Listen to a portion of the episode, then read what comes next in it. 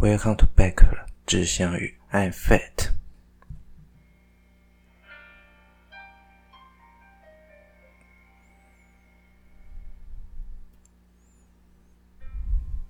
有没有觉得每周开场依旧不一样呢？哼，OK，今天先跟大家通报一下，就是我今天不会讲有关科普的部分了，所以大家不用觉得太生硬，OK，所以那今天要跟大家分享应该是关于说上周的话题延续啊，因为有一位网友，就是他有在。难得难得，非常难得，这么久以来，终于有人在我 Instagram 上面留言。那关于他提出的问题，我觉得非常好，所以我今天也想跟大家延续这个话题，跟大家仔细讲讲说，所谓绿能的副产物到底是什么？因为我上周讲了说，环保真的是环保吗？这个问题其实也困扰我很久。那我首先还是要先讲一下我的立场，我认为做环保是必须的。那只是做环保或者做绿能这个部分的时候，我们该思考的是，我们如何把伤害再减到更低，达到真正的绿能。这个议题是很多人都在谈，很多人都在讲，包括所谓的关于民众如何看待绿能这件事情，如何影响他们的生活以及生计。OK，那今天就会跟大家分享这件事情。另外的话，就是从这个环这个出发，我还会讲一些关于环境的议题。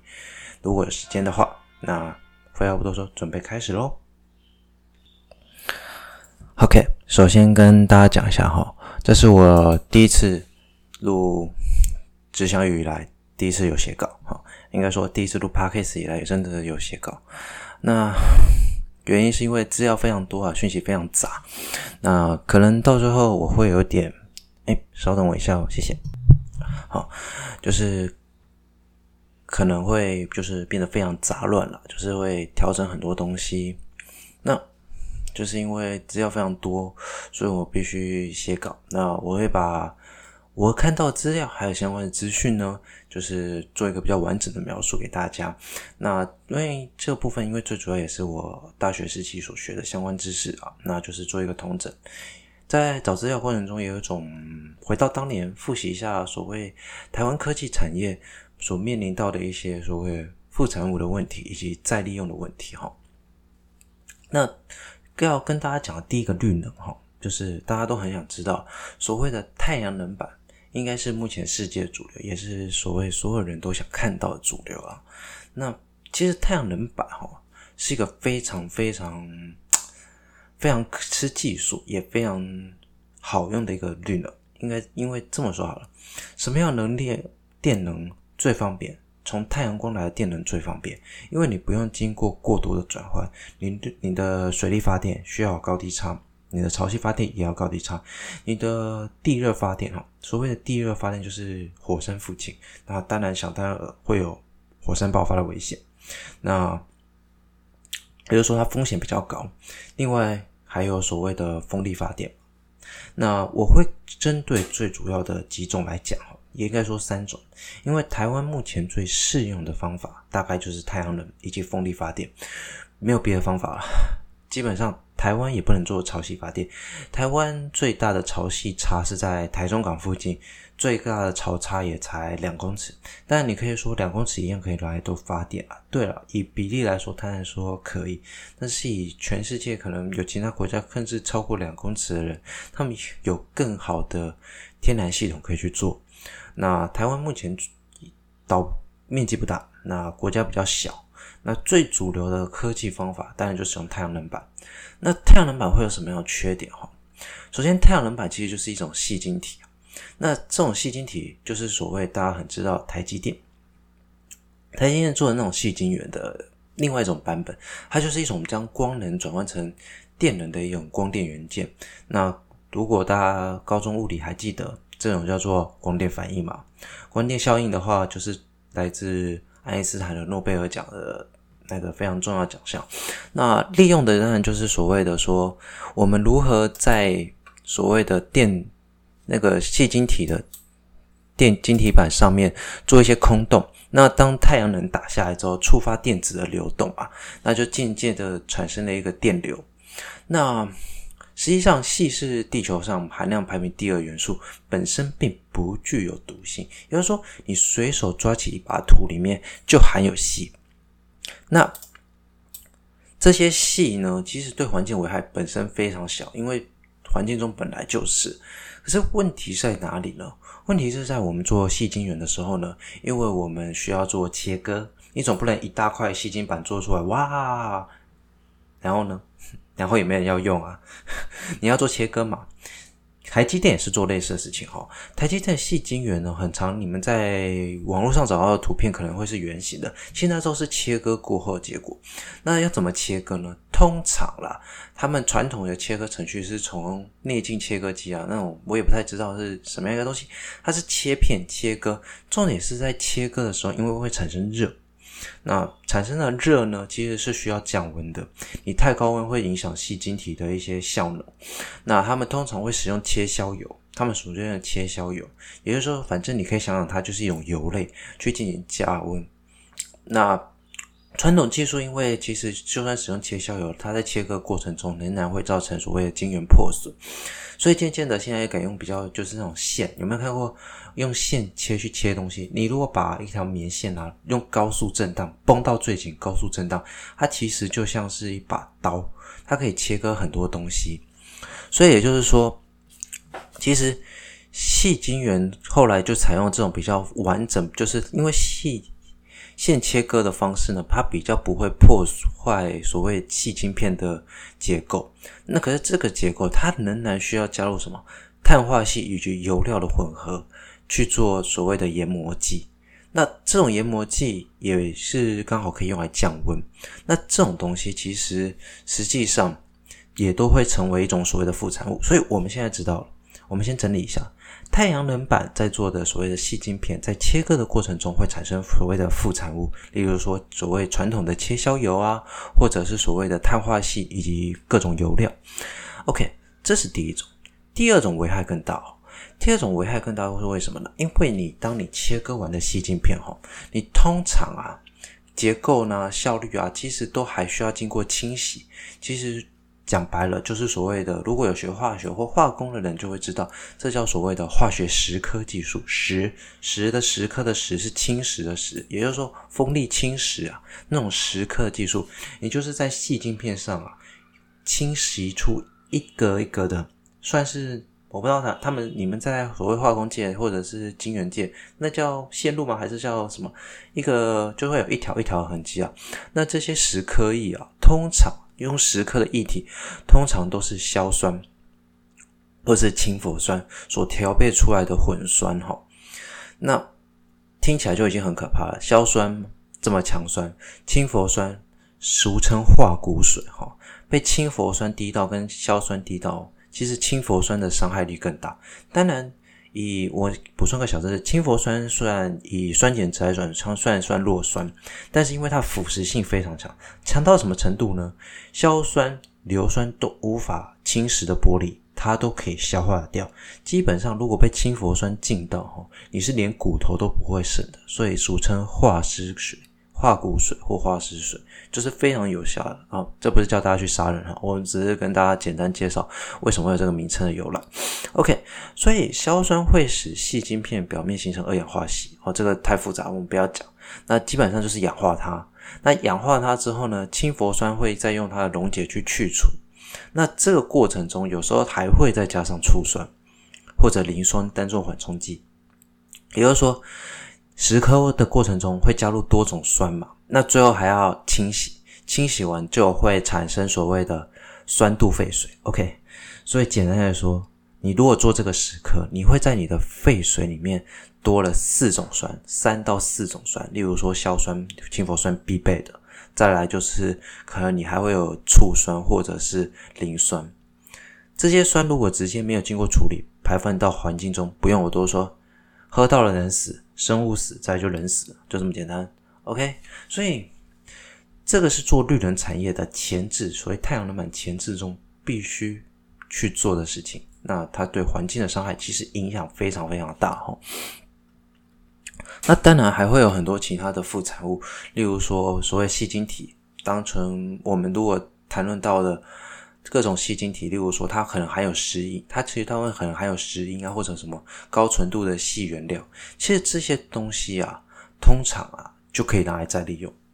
所以其实说细晶圆本身，扣除刚才前面讲的切削油或者各种酸类之外，它本身其实是再利用价值非常高的东西哈。也就是说，我可以再拿去重新进入他们所谓的长晶炉进行再利用。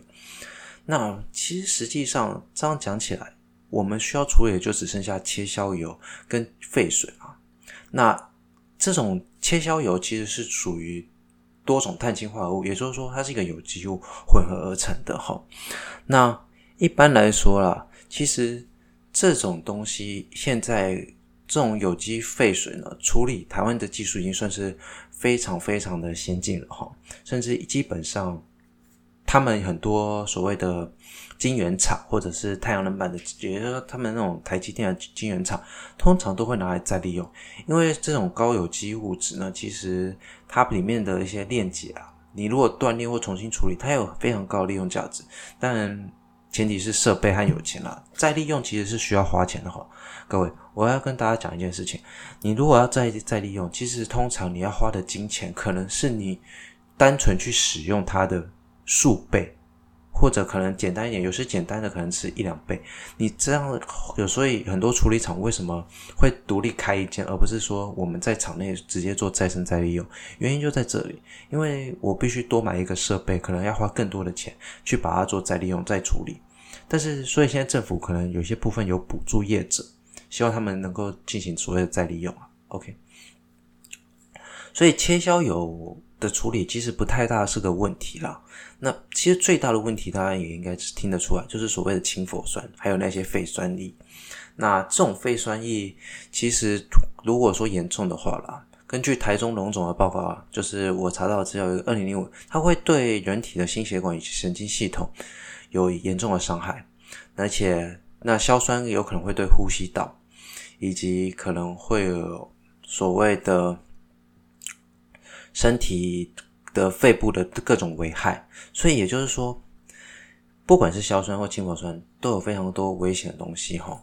那这种东西其实对人体的伤害是非常大的。不过，这里就要讲一件事情了，其实听起来很可怕，可是问题是。其实晶圆产业哈，自民国八十几年起哈，就是台积电刚要成立以及新竹科研科学园区成立的时候，这个东西其实在当时的环境工程以及环境科技业已经投入非常多的心力。怎么说？新竹科学园区在当时民国八十几年的时候呢，是全台湾目前非常前面，也是非走在非常前面的一个科技厂。那环境工程业当然也会做相对的评估，那他们也会害怕。担心说这可能会造成危害，所以他们也做了非常多的研究。二十几年过去了，科技业，你看台积电现在成长成这样，你有听过它的污染事件吗？可能过去有，但现在越来越少。原因就在于我们的切削油啊、废酸、啊，其实现在处理技术非常的好。所以基本上这些东西能够被再利用或再使用的几率是非常高的。他们可能会利用一些纯化技术，把那些废酸再拿回去做再次的第二次蚀刻、第三次蚀刻，或者是蚀刻完之后第三次蚀刻可能无法再利用的时候，他们会交由下游的再利用厂。切削油的高油有机物其实是可以拿去做一些可能，如果说可以的话啦，我们把那些油料萃取出来，我们也许可以做一些更有做一些其他产业的利用。所以实际上，晶圆、细晶圆的再利用处理啊，在所谓的再利用的业界是相对活跃的，所以我们其实是不太需要过度担心。但是今天要讲的东西就是，大家听得出来，我刚才开头要讲，就是太阳能是个绿能，可是你看它在制造的过程中就已经可以对环境造成蛮大的冲击了。我们今天假设这些东西再利用厂都不愿意收，都不愿意再去做，都没有那种力。经济价值的时候，你想想看，这个衍生的问题是非常非常大的，而且尤其废酸的影响对人体是非常，对环境的危害更是一庞大，所以我才会说，环保到底是真议题还是假议题？我们今天不讨论这个重点，可是我要希望大家去想的是，绿能产业其实没有想象中的那么环保，因为光一个太阳能板的制造，其实就有非常多的问题。应该说，其实我们在制造任何东西的时候，都会有所谓的污染物产生。那我们如何把污染物跟污染物质做再利用或者再下降是非常重要的问题哈。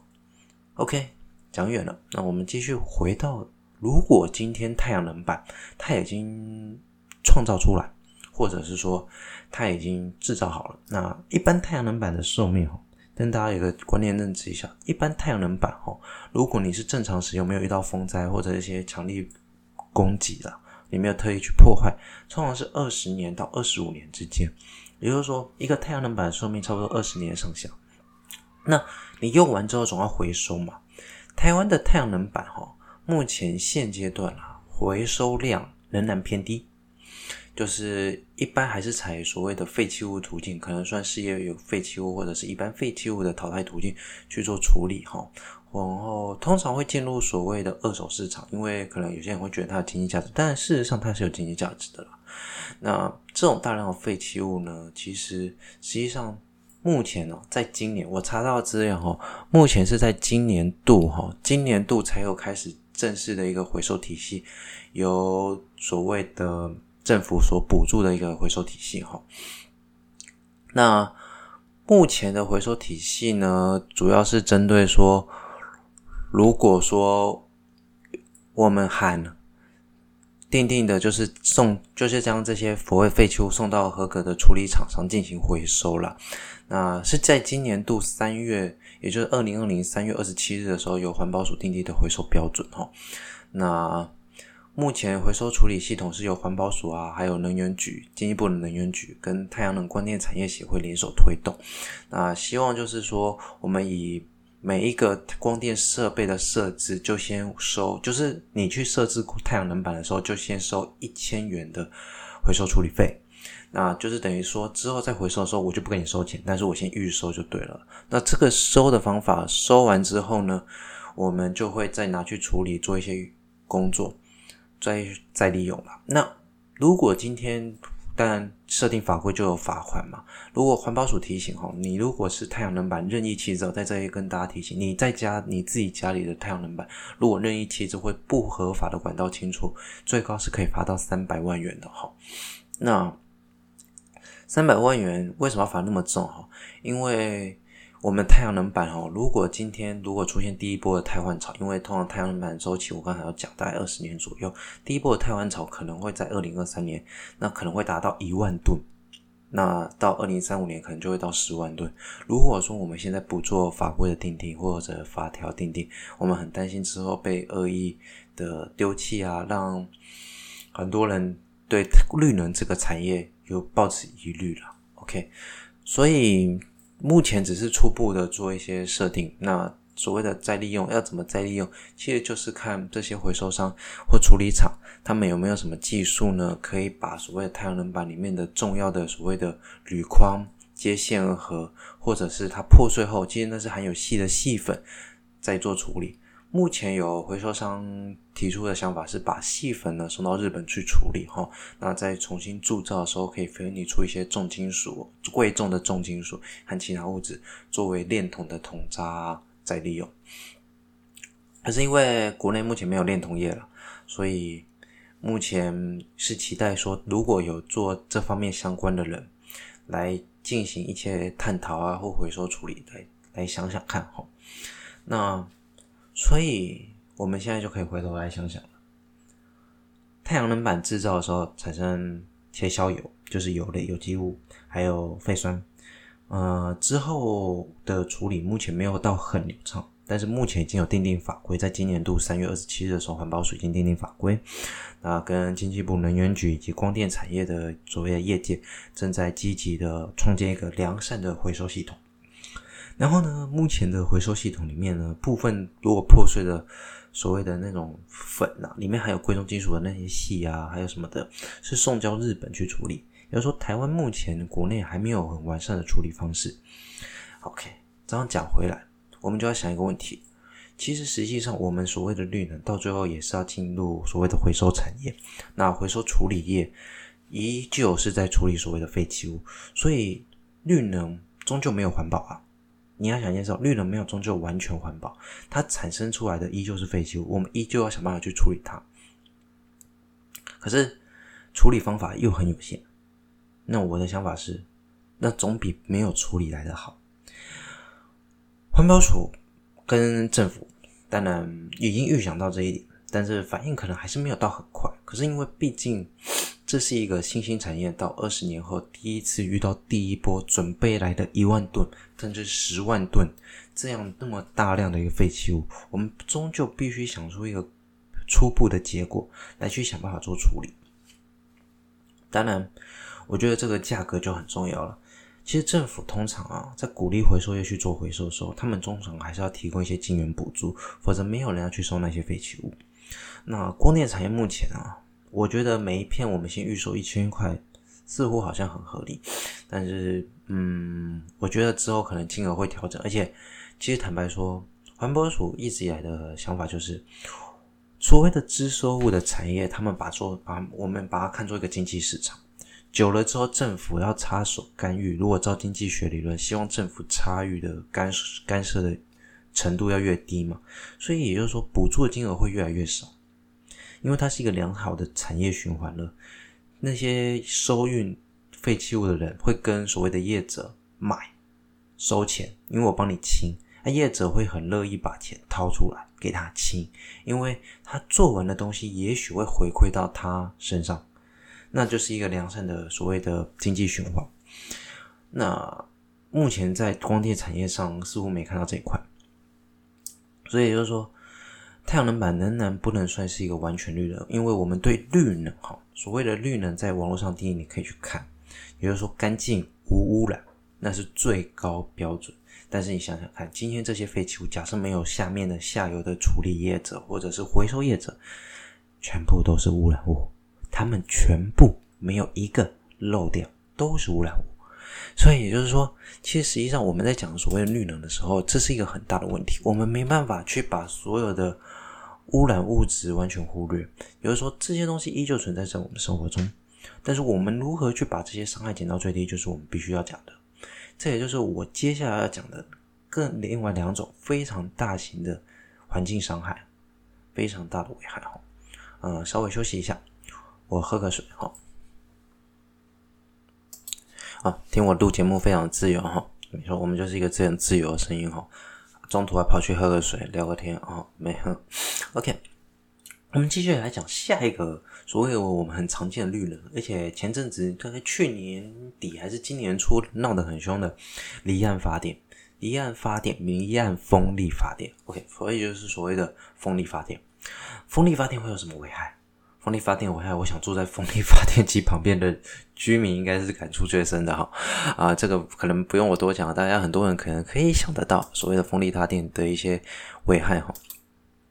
那还是稍微提一下啦。我们风力发电其实，在非常早时期就已经问世了哈，在十九世纪末，它已经就已经开始有人在研发了。那我们国家大概在二十一世纪初啊，就已经能够产生七亿度电的风，来自风力发电的七亿度电。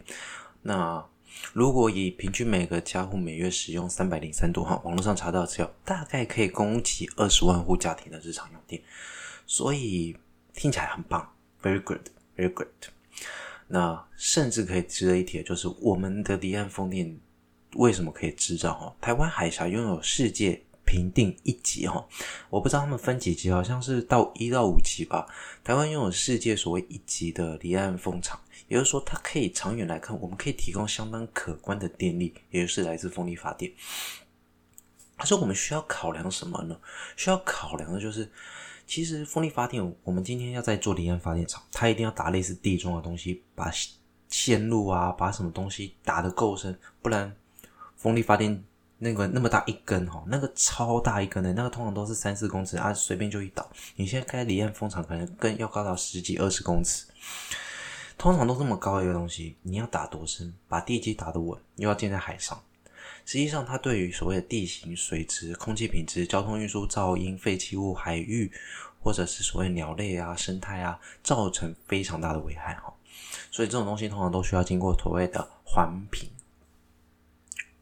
那所谓的环评，就是台湾非常常见的，就是请一些专家学者以及居民来讨论，我们如何把这些伤害降到最低哈。可是实际上啊，实际上。有那么一点点困难哈。我们现在讲讲哈，在环境上有什么可能造成什么样的危害呢？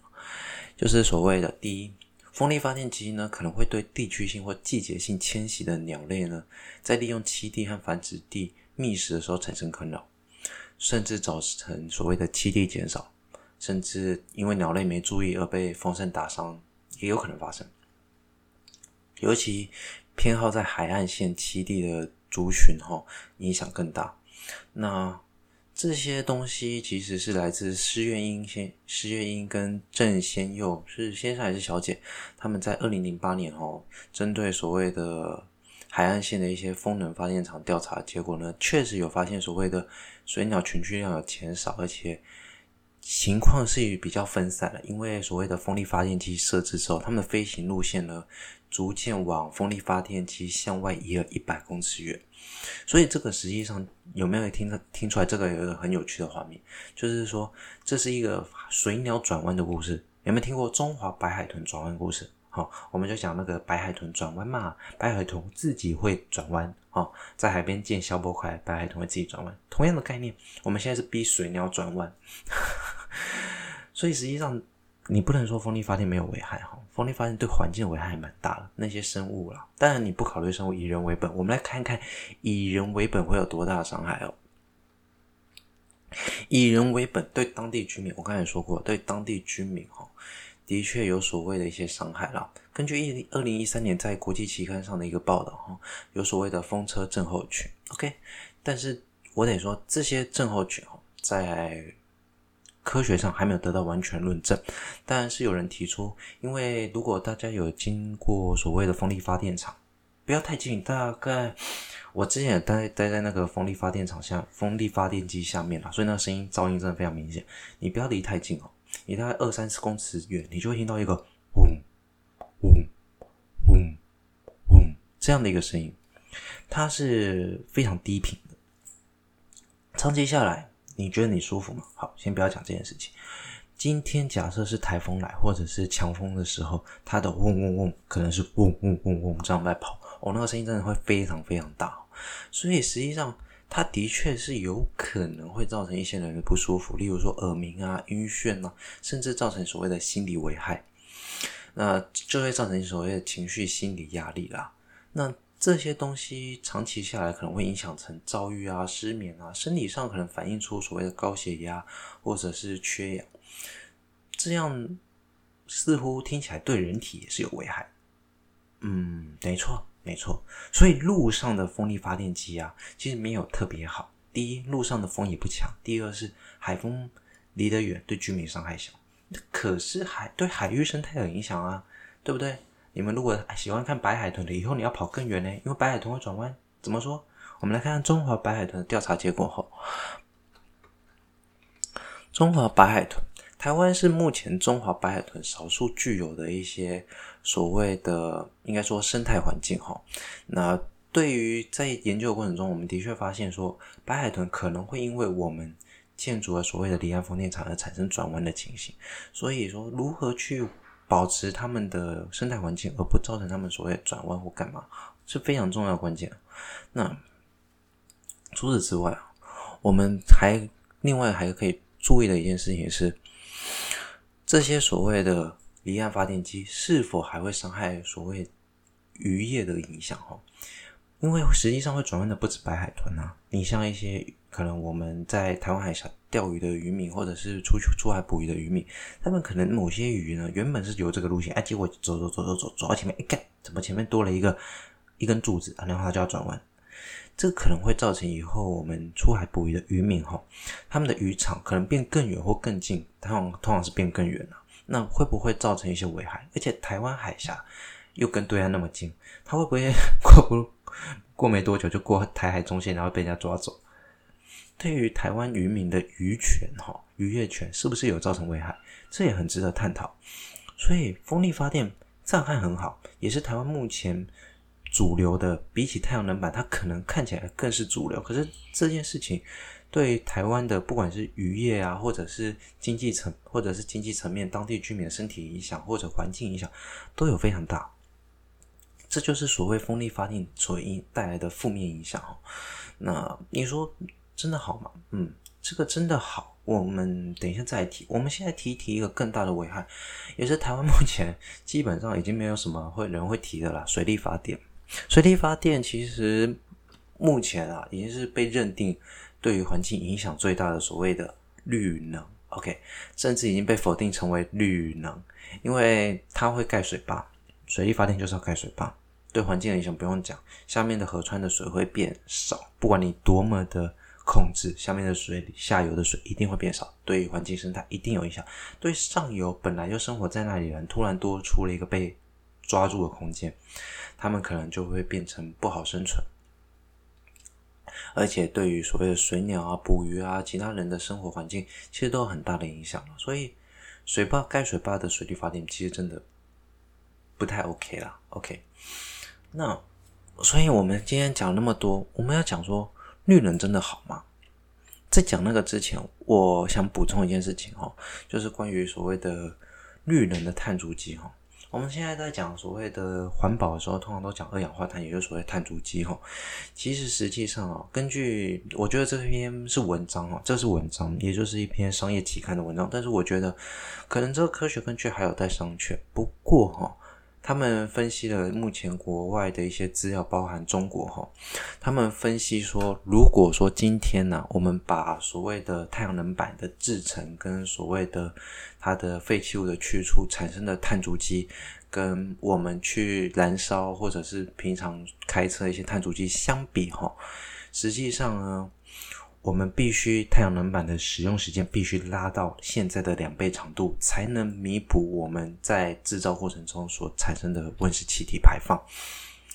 这是什么意思？意思就是说，你的太阳能板可能必须用到三四十年再丢，这样才能弥补那块太阳能板所产生的碳足迹排放。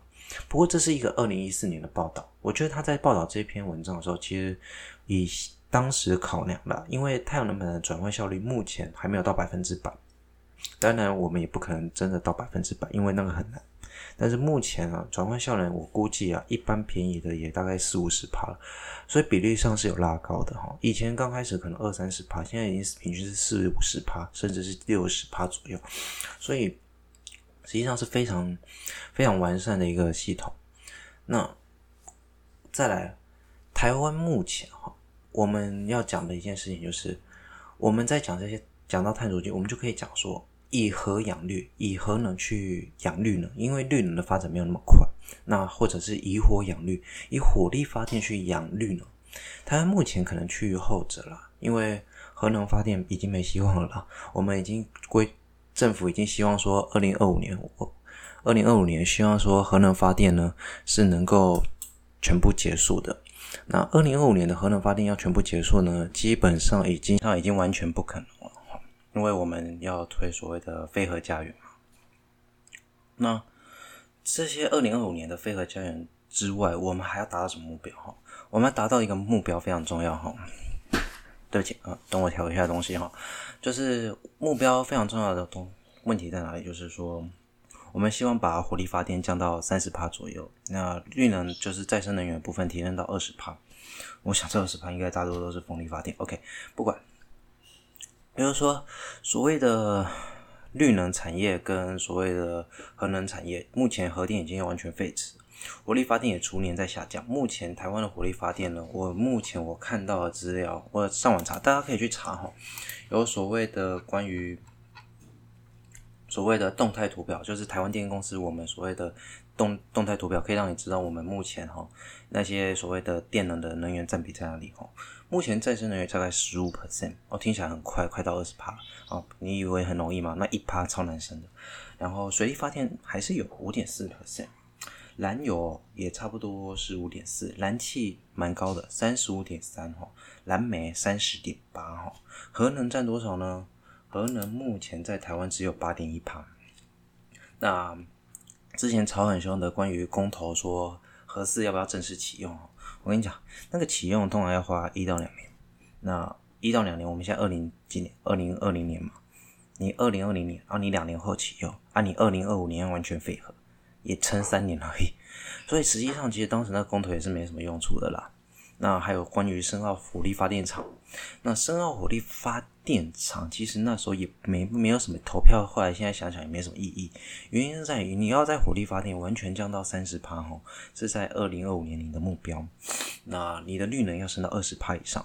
实际上，其实这些东西，如果你真的有办法做到，甚至你想做到，这这项公投根本没有任何意义。也就是说。所谓的再生能源，目前在台湾主流上来看，已经是成定型了。那我们要探讨的，其实就是所谓我们刚才有讲到，所谓再生能源在使用上有这么多的副产物，例如说，总结一下，太阳能板有所谓的油酸，还有一些回收的困难。那风力跟水力发电就是对环境很大的很大的伤害。那难道就不该发展吗？我 Fate 本身的想法是，我觉得发展是必要。你想想看，石油其实再称，我看应该不到一百年了啦。也就是说，蓝煤跟燃油这项产业所产生的电能，哈，已经不未来一定不足以我们使用。我们当然还是要追求一个比较能够长远来看的东西。不过值得一提的是，虽然说是长远来看哈，但是所谓的电能跟风力发电啊。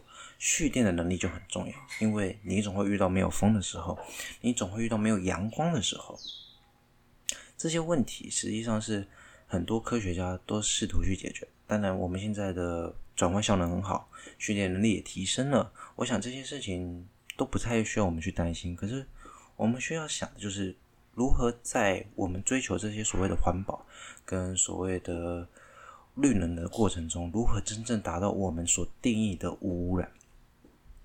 我之前在上周有跟大家讲到，目前回收产业是非常困难的哈，不管是你生活中的废弃物要回收，那那些所谓的我们刚才提到太阳能板那些东西的回收，其实实际上很困难。他们通常有时候必须付出更高的代价，再利用产业，他们必须付出更高的金额，才有办法把那些所谓的废弃物处理掉，是很多人无法想象的金额，可能是上千万、上亿。那既然这样子。我们只能说这么说好了，绿能必须要做，那做的时候必须思考好，那就必须讨论。那最重要就是环境影响评估。台湾目前最后一道在环境上的防防线就是环境影响评估。我上次也跟大家讲过，所谓的环境工程师或环境工程师的那些 professor，他们其实在做的事情就是那些委员，他们在做的事情就是如何在所谓的社会、经济以及科技发展上达到一个真正的平衡。这就值得讲一个很有趣的话题，就是设置岛开发案。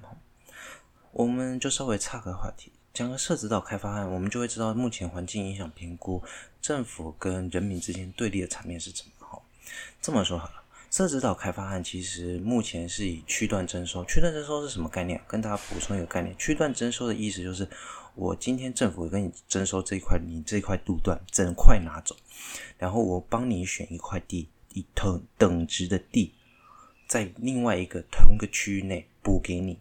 也就是说，政府是要把整个社子岛逐段的区段征收全部打掉，然后再重盖回去。那居民反对，居民想保持原本的居落，原地重建。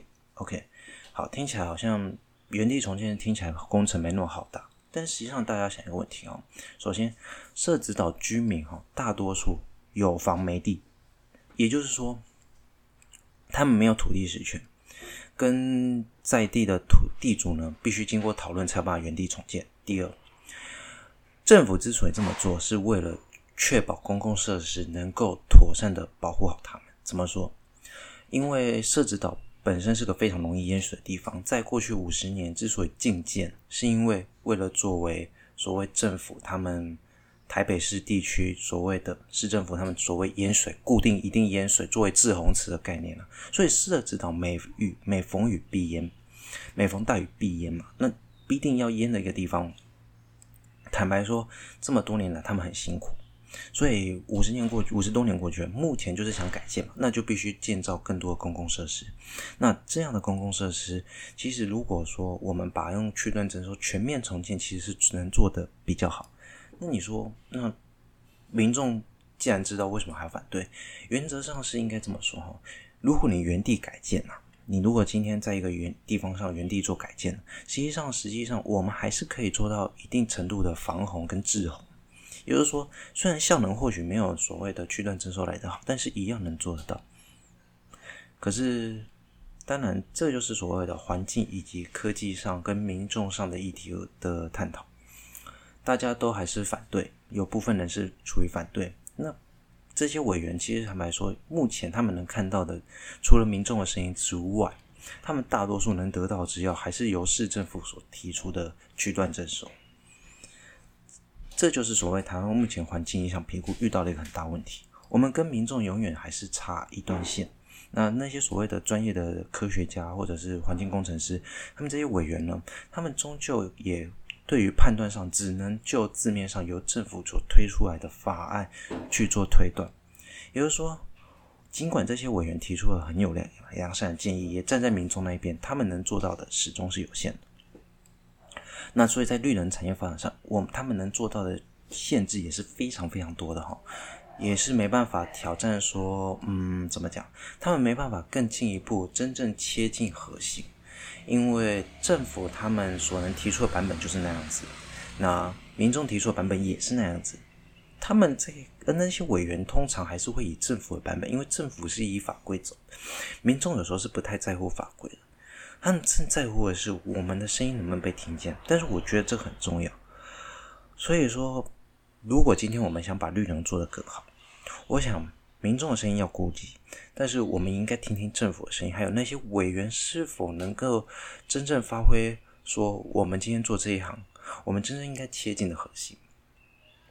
坦白说了，以风力发电来讲，我们当然是试图减减轻对民众的身体上的危害，不管是噪音，不管是所谓的心理层面的补偿。另外的话，环境层面就是讲鱼鱼类渔场是否能够。在降低最低危害的情况下，能够保住生态，同时呢，能够在建筑过程中使用生态工法，保护住一定的范围。这些东西目前已经有人在研拟，那至于能不能做到，我们就只能等着看。